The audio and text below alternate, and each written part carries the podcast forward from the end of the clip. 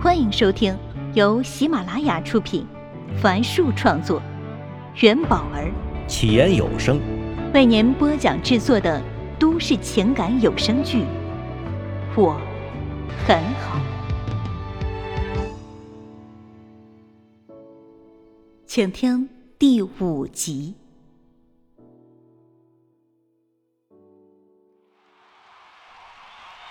嘈杂的人群中。顾城侧过脸，看到上官燕笑靥如花，完全沉浸在这快乐中，一股躁动从体内汹涌而出。他的右手慢慢靠近上官燕的左手，越来越近，手却随着呼吸而不停的颤动。顾城多么期待能牵起这个女孩的手，他想到了很多以后的场景。那些场景都是模糊的，唯一能确定的是，每一个场景里都有他们两人的牵手。在触碰的瞬间，顾城像一个逃兵，手又缩了回去。他努力抑制着呼吸，把眼看向前方，虽然什么都看不进去。片刻后。右手再次靠近他的左手，在即将触碰到时，被旁边兴奋的人儿挤开了。为此，他无比懊悔。这时，却有人拉起了他的手，暖暖的，柔柔的。顾城抬起头，上官燕正冲他笑着。那笑容如同阳春三月的柳树，撩动他的心房。不知是被突如其来的爱情击中，还是被周围兴奋的人们感染，顾城突然抱住了上官燕，大声的说道：“我终于知道，知道自己想要什么了。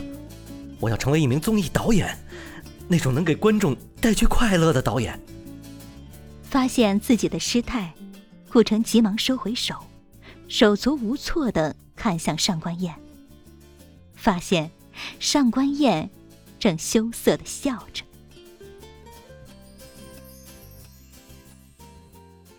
过去的回忆是多么的美好，而如今，曾经喧嚣的一号演播厅，只能借着从门缝射入的光。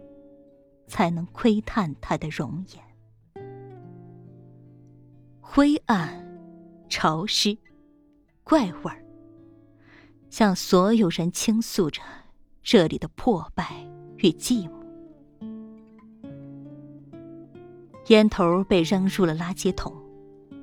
合上门离开前，顾城又回头看了一眼一号演播厅。仿佛里面又站满了如痴如醉的观众，而他，却像一个罪人，把门一甩，仓皇而逃。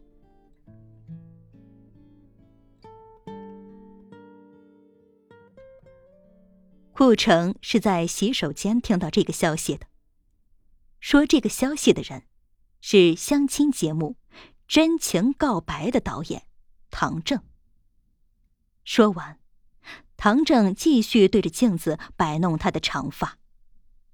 他的头发已经齐肩，经常捣鼓出不同的造型。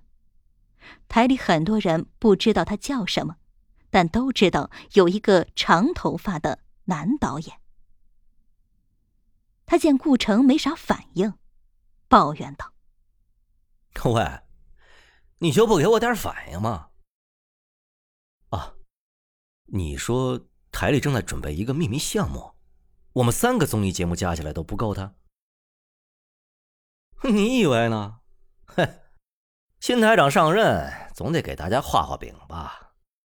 哎呀，反正我的相亲、你的亲子，再加上马屁精谢畅的访谈，加起来呀，连那个秘密项目一半都不到。什么项目这么烧钱？那这个就不知道了。不过。我想应该是请了明星吧。唐正话锋一转：“哎，刚才找不到你人，你是不是找李半秃子理论去了啊？李半秃是主任李峰的绰号，他二十几岁就掉头发，刚开始一把一把的掉，同事以为他很快就会变成光头，甚至提前叫他李光头。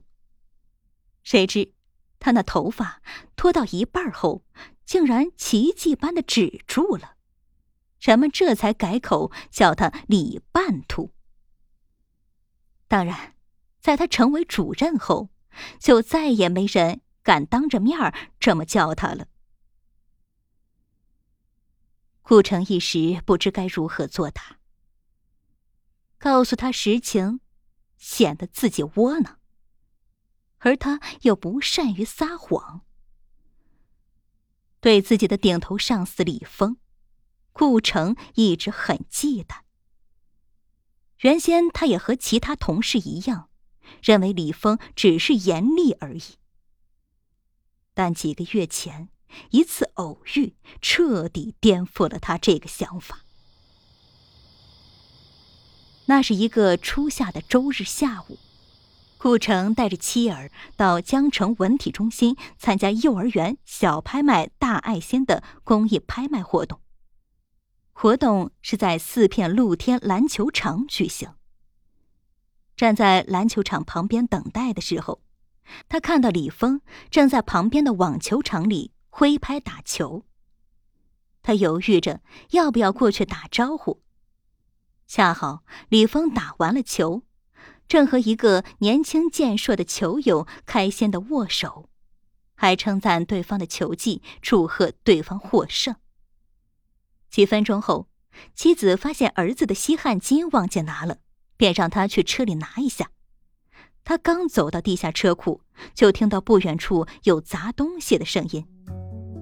透过车与车的缝隙，他看到李峰正拿着网球拍狠狠地往地上砸。不但球拍的框架已经断裂，连球线也断了。可即便这样，李峰还是用力地砸着，仿佛这不是一把球拍。而是他的杀父仇人。我让你输，让你输球！李峰恶狠狠的咒骂着。见此情景，顾城一下子僵持在那里，一时没反应过来。很快。李峰把砸坏的球拍扔进后备箱后，就开车扬长而去。甚至在收费处，还笑着和收费的大爷说了句玩笑话：“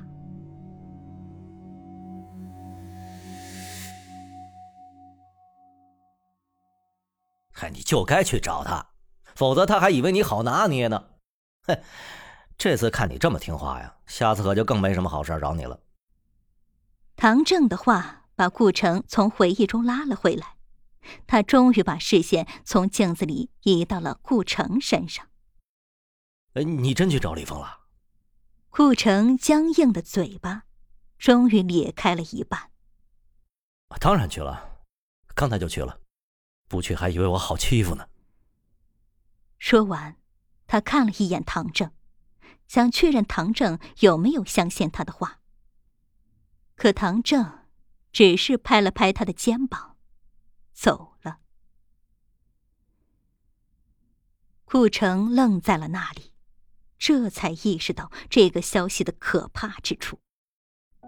江城电视台这两年的收入一直在减少，因此砍掉了很多节目的预算。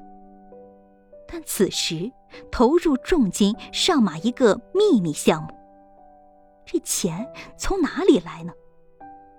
钱不是从他们这些被砍项目里拿走的，因为预算被砍，是因为电视台收入没有达到预期。那么，这个秘密项目的钱从何而来？难道节目预算被砍只是一个开始？说不定以后节目会被直接砍掉。那他的超级宝贝，无疑非常危险。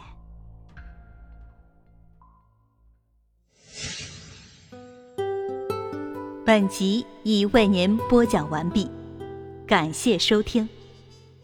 喜欢请订阅，分享给更多的朋友。下集再见。